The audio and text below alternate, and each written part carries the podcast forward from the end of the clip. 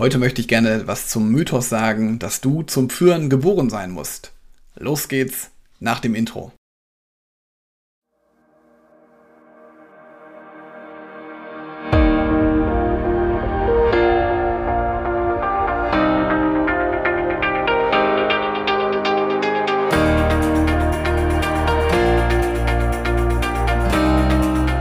Herzlich willkommen zu einer neuen Podcast-Episode in meinem Podcast Führungskraft, dein Podcast für mehr Erfolg mit sozialem Verständnis und moderner Führung.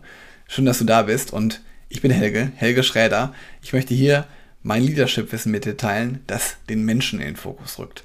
Und meine Absicht ist es, dir zu zeigen, dass Führungskräfte mit ihren Teams freundlich und wertschätzend umgehen können. Und wenn du als Führungskraft menschlich und bestimmt auftrittst, dann folgt dein Team dir automatisch, dann vertraut dein Team dir im vollen Umfang.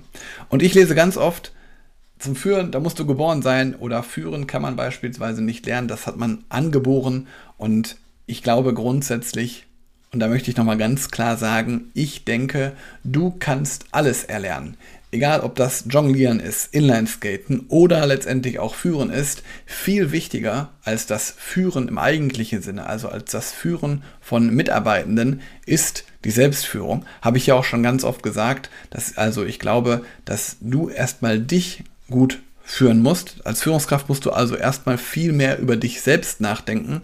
Du musst dich nämlich gut kennen. Du musst für Dinge bereit sein, die umzusetzen. Du musst Veränderungen begleiten können, positiv begleiten können.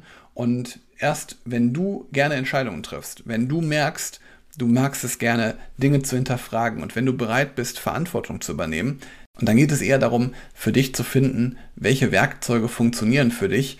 Und die Frage vielmehr ist dann ganz oft, wenn ich halt an dieses Geboren zum Führen denke, ist für mich als erstes mal die Frage, willst du wirklich führen?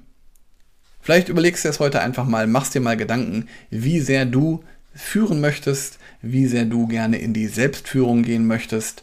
Und ja, ich wünsche dir eine gute Reflexion und hab einen schönen Tag. Bis bald. Ciao.